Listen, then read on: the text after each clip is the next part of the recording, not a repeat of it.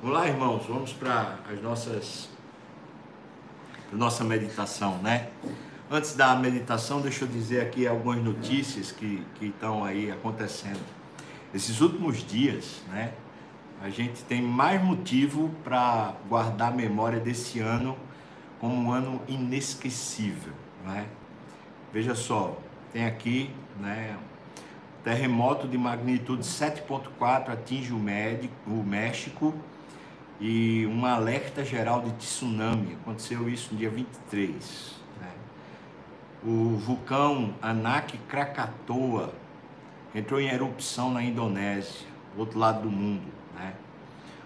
Terremoto de magnitude 5.8 atinge a Califórnia, o centro da Califórnia. É, certamente a mesma, né, a mesma falha geológica que fez o terremoto no México, alcançou também lá a Califórnia.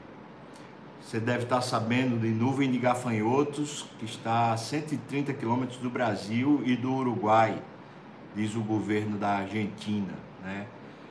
Veja só, ainda tem mais. Isso foi ontem, né? Aí a gente tem ainda, veja só. Nevou no deserto do Saara, na região da Argélia. Você acredita nisso, irmão? Nevou. Tem uma foto linda aqui, né? De neve no Saara. Você pode procurar aí na internet. Nevou esse ano, né? Quer ver, quer ver mais o que está acontecendo?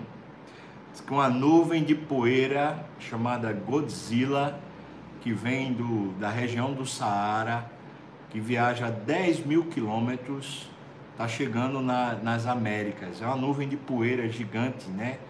Que está chegando aqui. A gente lê essas notícias e fica pensando assim: será que a gente já está vivendo a volta de Cristo daqui a pouco? Né? As trombetas estão soando, será? Bom, é para a gente pensar, né? Eu acho que é bom a gente pensar a respeito disso. Pode ser que a gente hoje já se encontre com Cristo. Você está preparado para isso? Vai ser uma benção, né? Vamos para lá, para o Salmo, Salmo 69. Salmo 69, o título é O Lamento do Messias. Esse salmo tem algumas expressões aqui que a gente vê em Jesus, é por isso que tem a ver diretamente com o Messias Jesus Cristo, né? Então tem assim, né? Eu, eu separei em partes, porque o salmo é, compri, é meio grande, então vamos lá. Versículos de 1 a 5, a primeira parte diz: Salva-me, ó Deus, porque as águas me sobem até a alma. Essa expressão que é usada pelo salmista é uma expressão bem típica do, do, do hebreu, né?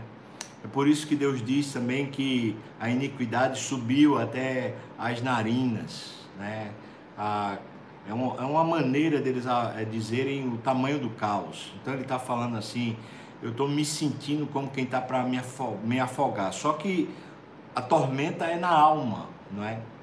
A, a tormenta não é fora, é dentro. Então ele está sentindo isso. Versículo 2 diz: Estou atolado em profundo lamaçal que não dá pé. Eu estou nas profundezas das águas e a corrente me submerge.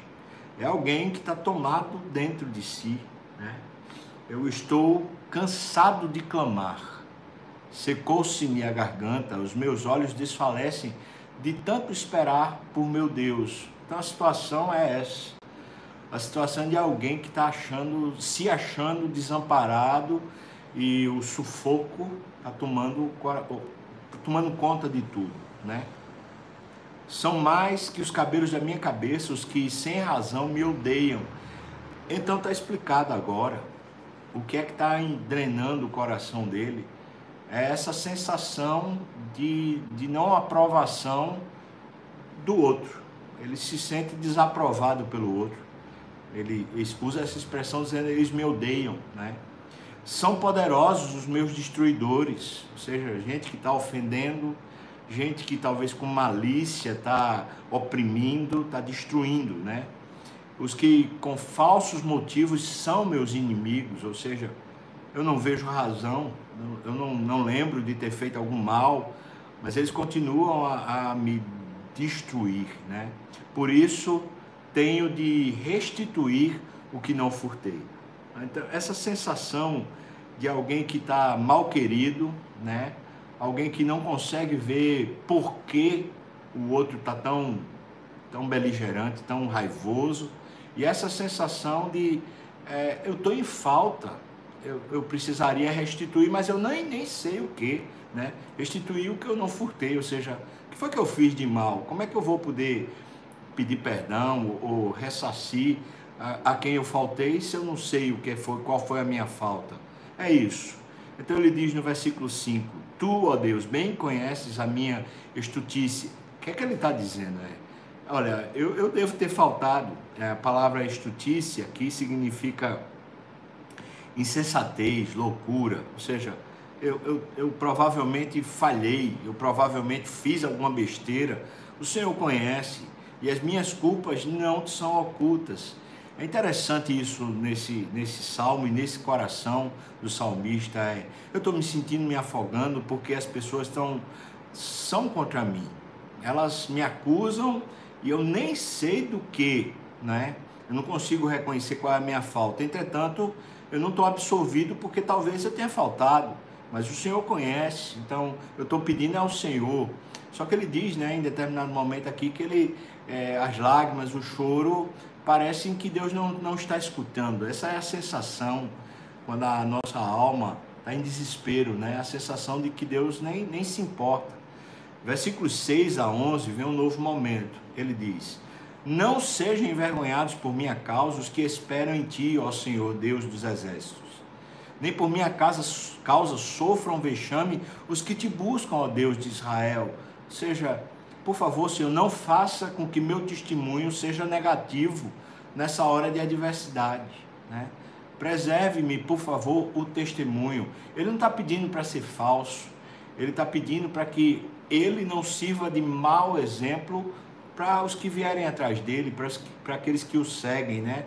Acho que isso é um ponto muito importante para a gente pai, né? Por exemplo, para a gente mãe, para a gente que tem um, uma, uma função de liderança, pastor, presbítero, para a gente que é líder de algum departamento, de algum segmento aí na empresa, para a gente que lida com o público, ou seja, é, não deixa, Senhor Deus, que essa tormenta minha interna termine fazendo as pessoas tropeçarem isso quer dizer que ele está pedindo que Deus freie a boca dele e que Deus também faça ele reagir positivamente, porque a nossa tendência é quando a alma está amargurada, assim, no desespero, no sufoco, como alguém que se afoga, a nossa tendência é esbravejar, é viver lamentando, é falando asneira, né?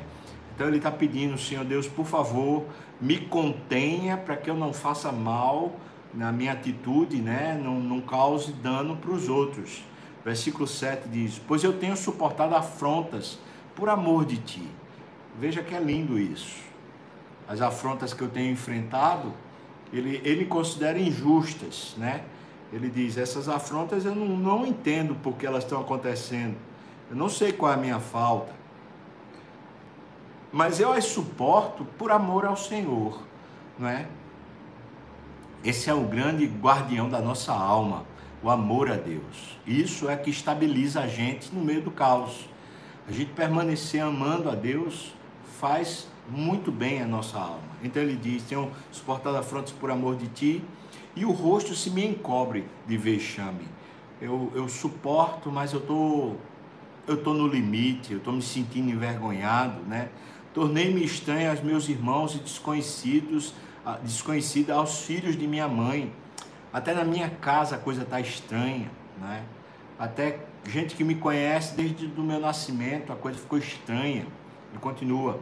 Pois o zelo de tua causa me consumiu. Interessante, isso é uma palavra de Jesus, né? O Jesus se apropria dessa palavra de Davi e diz: É isso que está acontecendo comigo. Quando ele está lá no templo e ele pega um azorrague de corda e começa a bater, e ele vira as mesas, expulsa os cambistas do templo, expulsa os animais. Quando Jesus faz isso, ele diz isso: O zelo da tua casa, da tua casa me consumirá. É isso que Davi está falando. E as injúrias dos que te ultrajam caem sobre mim. O que ele está dizendo é que ele percebe o seguinte: essa é a percepção do salmista. É, eu tenho tentado agir corretamente, eu tenho tentado cumprir o meu papel diante de Deus. E isso está causando problema porque as pessoas ou não entendem, ou não aceitam, ou na verdade elas são contrárias a Deus. Então elas reagem negativamente a mim, elas me oprimem, elas me odeiam, elas suscitam mal contra mim, me perseguem. Tudo isso eu estou suportando por amor ao Senhor, mas eu estou ficando envergonhado. Ele está falando isso, né? Então é um grande zelo pela casa. A casa aqui não é a igreja, não. A casa é a presença do Senhor. Lembrando que no Velho Testamento, é, a ideia de ir para o templo é de ir até a presença de Deus. Então, ele está dizendo: o zelo pela presença de Deus, por andar na tua presença, por viver na tua presença, é o que está me consumindo, né? É, as injúrias são contra o Senhor. É isso que eu chego à conclusão, Davi está falando. Versículo 10. Eu chorei em jejum, e, desculpa, eu chorei, e em jejum está a minha alma, e isso mesmo se me tornou em afrontas, ou seja, até minha piedade, até o meu choro vir afronta. Pus um pano de saco por veste e me tornei objeto de escárnio para eles. Até a minha humilhação né, se tornou escárnio. Ou seja, não tem jeito, se eu me humilho, se eu me calo, se eu evito, se eu me prontifico, não tem jeito. O que, o que eles querem é me detonar. Essa é a sensação do salmista. É por isso que ele diz: Eu estou chorando e orando, mas parece que o Senhor não me escuta. Veja qual é o cenário, né? Então ele diz, versículo 12: Tagarelam sobre mim os que à porta se assentam, e eu sou motivo para cantigas de beberrões é, essa seria um, seria um grande opróbrio para um, um líder nacional. A, a porta da cidade é onde se assentam os anciãos, é onde se assentam as lideranças, os juízes da cidade. É, então ele está falando assim, aquela, aquele pessoal de autoridade, os juízes da cidade, juntamente com o povo que é a escória, os beberrões, eles estão só falando mal de mim, né? Eles estão lá é, de alguma maneira articulando contra mim e movendo o povo contra mim. É, é essa sensação que Davi está sofrendo, que Davi está sentindo. No versículo 13 ao 18, vem um novo segmento do salmo. É a reação dele. Ele diz: Quanto a mim, porém, Senhor, eu faço a ti, em tempo favorável, ou seja, enquanto ainda estou vivo, né, a minha oração qual é a reação forte do salmista? É requerer o direito dele, é julgar os, os juízes, os opressores, é mandar prender, é levantar a espada e começar a castigar, matar quem está contra ele. Não. Sabe qual é a grande reação do salmista? Está aqui. A grande reação dele é orar. E Senhor, por favor, me escuta. Por favor, me escuta. E aí ele diz: Responde, meu Deus, pela riqueza da tua graça.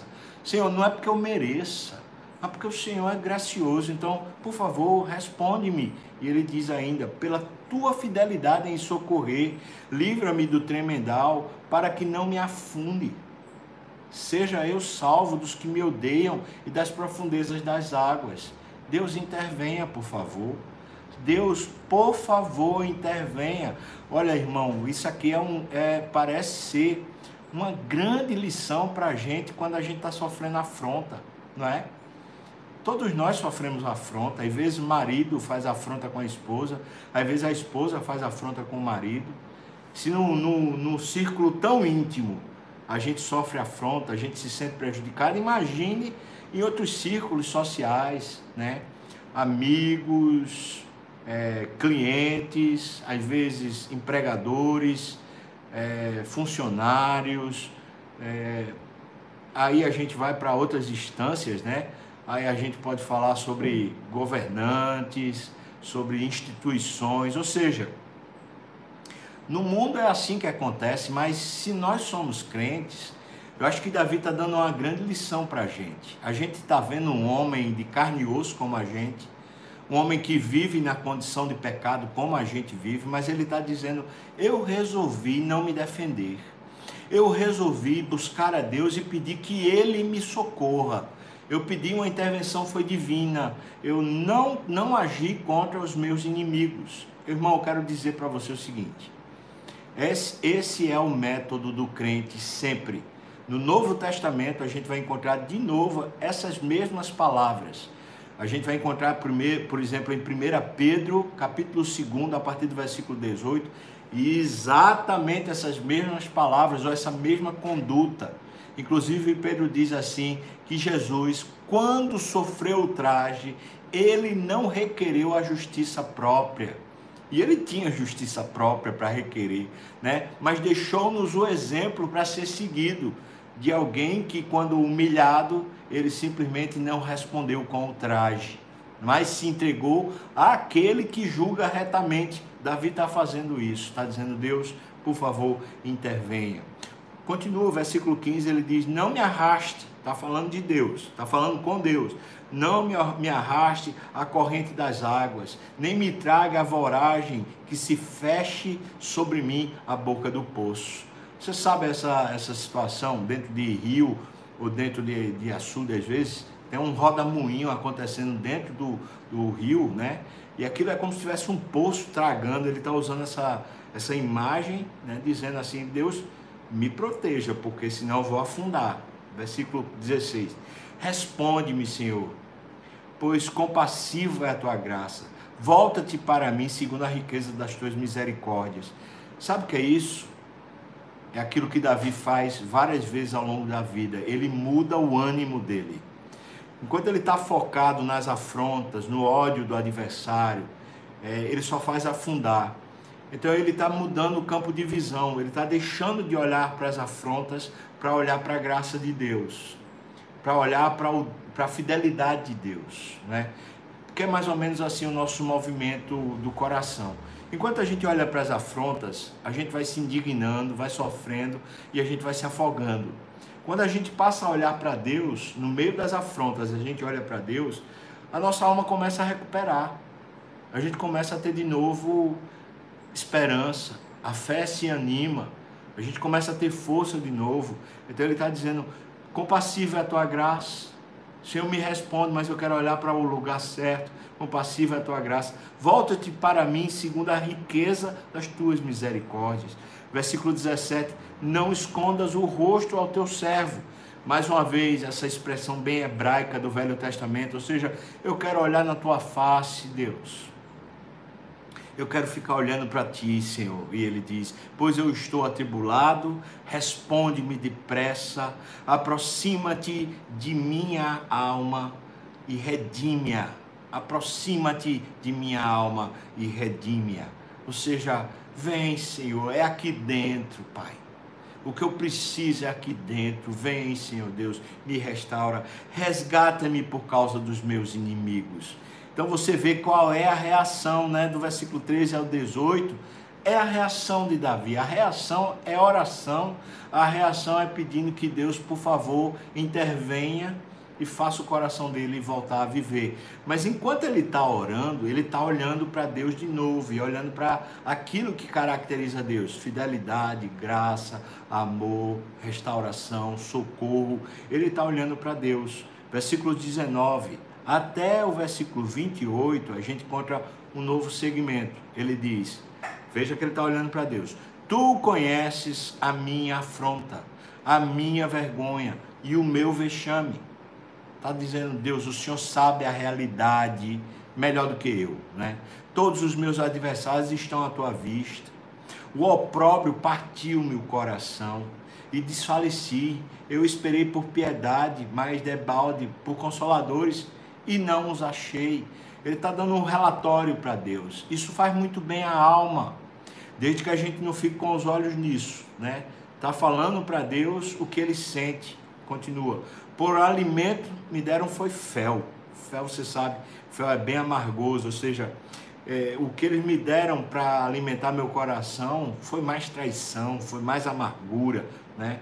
E, a, e na minha sede me deram a beber vinagre. Você já bebeu vinagre? Eu já. Parece que trava tudo. Versículo 22. sua mesa torne-se-lhes diante deles em laço e a prosperidade em armadilha. Ou seja, a comunhão que eles têm entre eles lá, de articulação, de manobra, que isso se torna uma armadilha para a destruição deles. Mesa, mesa no Velho Testamento, também no Novo Testamento, mesa é o lugar da comunhão. Então ele está dizendo assim: sua mesa, a mesa desses que são traidores, usurpadores, né?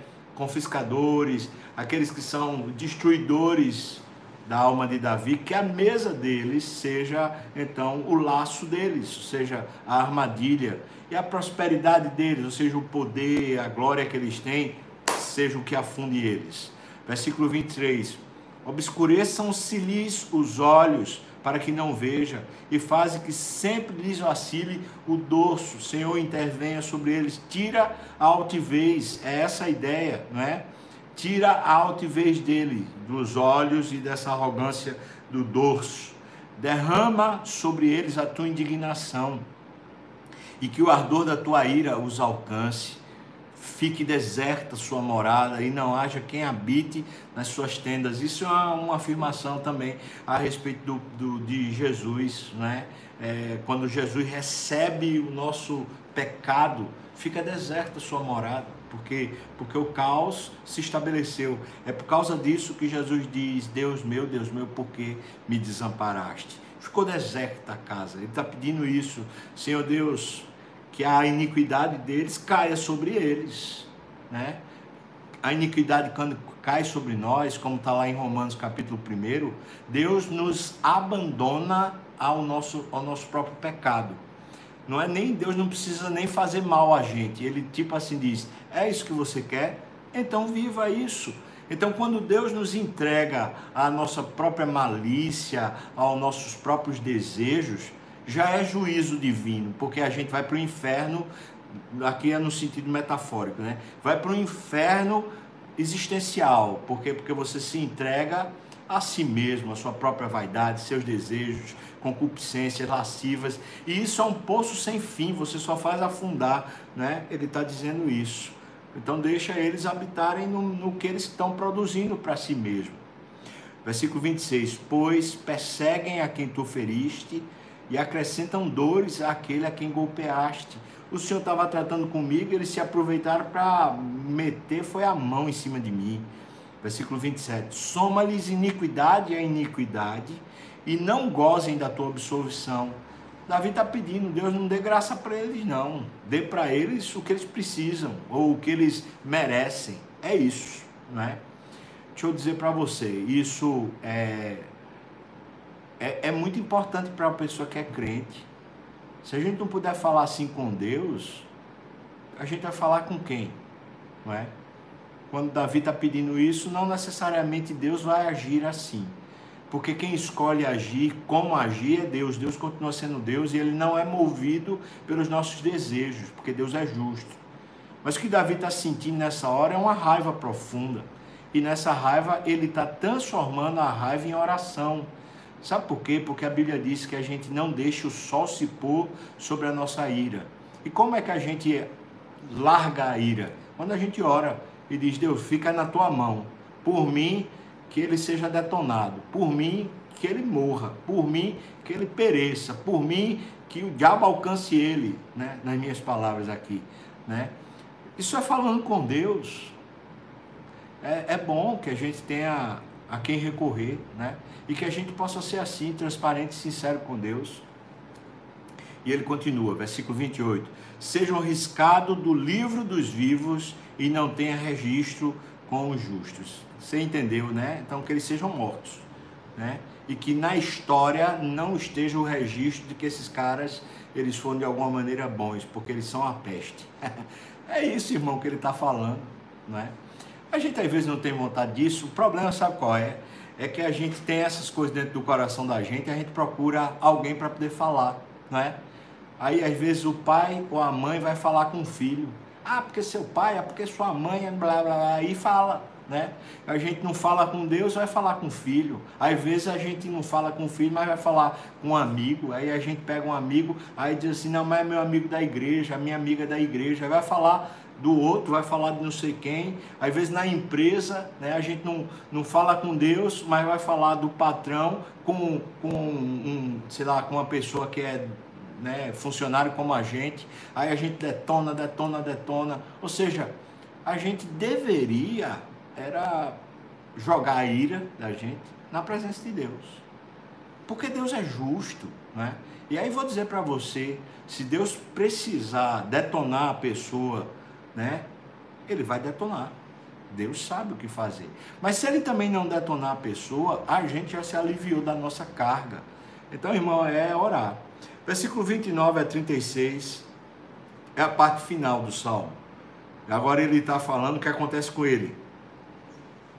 Quanto a mim, porém, amargurado e aflito, ponha-me o teu socorro, ó Deus, em, alta, em alto refúgio. Ponha-me o teu socorro, ó Deus, em alto refúgio. Porque eu estou assim, eu estou esbagaçado, né? Versículo 30. Louvarei com cânticos o nome de Deus, exaltá-lo-ei com ações de graça. Lembra que eu falei que na oração ele começa a deixar de olhar para o sofrimento, para a amargura, para olhar para a graça, para a providência, para a fidelidade, para o amor de Deus. Lembra que eu falei disso? Então ele está dizendo: eu vou começar a louvar. É isso, irmão. Isso restaura a alma, isso reanima. Então louvarei com cânticos no nome de Deus, exaltá-lo-ei com ações de graças. Como é que a gente tem ações de graças no meio da, da tempestade? É assim, né?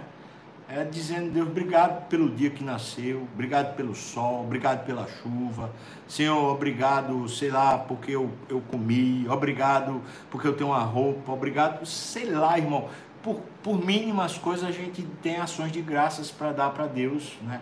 Versículo 31, será isso muito agradável ao Senhor, tá vendo? Isso é o que muda tudo, né? Será isso muito agradável ao Senhor, do que mais agradável ao Senhor do que um boi ou um novilho com chifres e unhas. Ou seja, é melhor a gente dar ações de graças a Deus do que a gente fazer um sacrifício, né? Versículo 32. Vejam isso os aflitos e se alegrem. Interessante que toda vez acontece essa dinâmica. Quando a gente debaixo do caos, né, na situação pior, quando a nossa alma rejuvenesce, reverdece, quando a nossa alma se recupera e a gente já louva a Deus, o que acontece é que a gente vira testemunho para os outros que estão passando pela mesma luta. Vejam isso, os aflitos e se alegrem. Quanto a vós outros que buscais a Deus, que o vosso coração o que reviva. Veja aí, é isso. Porque o Senhor responde aos necessitados e não despreza os seus prisioneiros, os prisioneiros de Deus aqui é lindo essa, essa ideia, né? Eu sou, eu sou cativo da graça de Deus, eu sou cativo da fidelidade de Deus, eu sou cativo do amor de Deus, eu sou prisioneiro de Deus. Né? É isso, o Senhor responde aos necessitados, não despreza os seus prisioneiros. Louvem-no os céus, louvem-no louvem a terra, os mares e tudo quanto neles se move. Chama a natureza para louvar porque Deus salvará Sião. Sião é o estado, né? É o estado de Israel aqui, uma referência ao centro político da nação. Deus salvará Sião e edificará as cidades de Judá e ali habitarão e hão de possuí-la. Então, ao que parece, Davi está dizendo: eu sei que o quadro vai se reverter a nível nacional. Será que isso é Deus falando para a gente a, a respeito da nossa nação? Bom, eu quero crer que sim, né? Eu quero crer que a aplicação é essa. É que Deus está vendo os escondidos, está vendo tudo que acontece, Deus está vendo, inclusive, dentro desse cenário político nacional, quem tem razão e quem não tem. E aí Deus certamente há de intervir, né?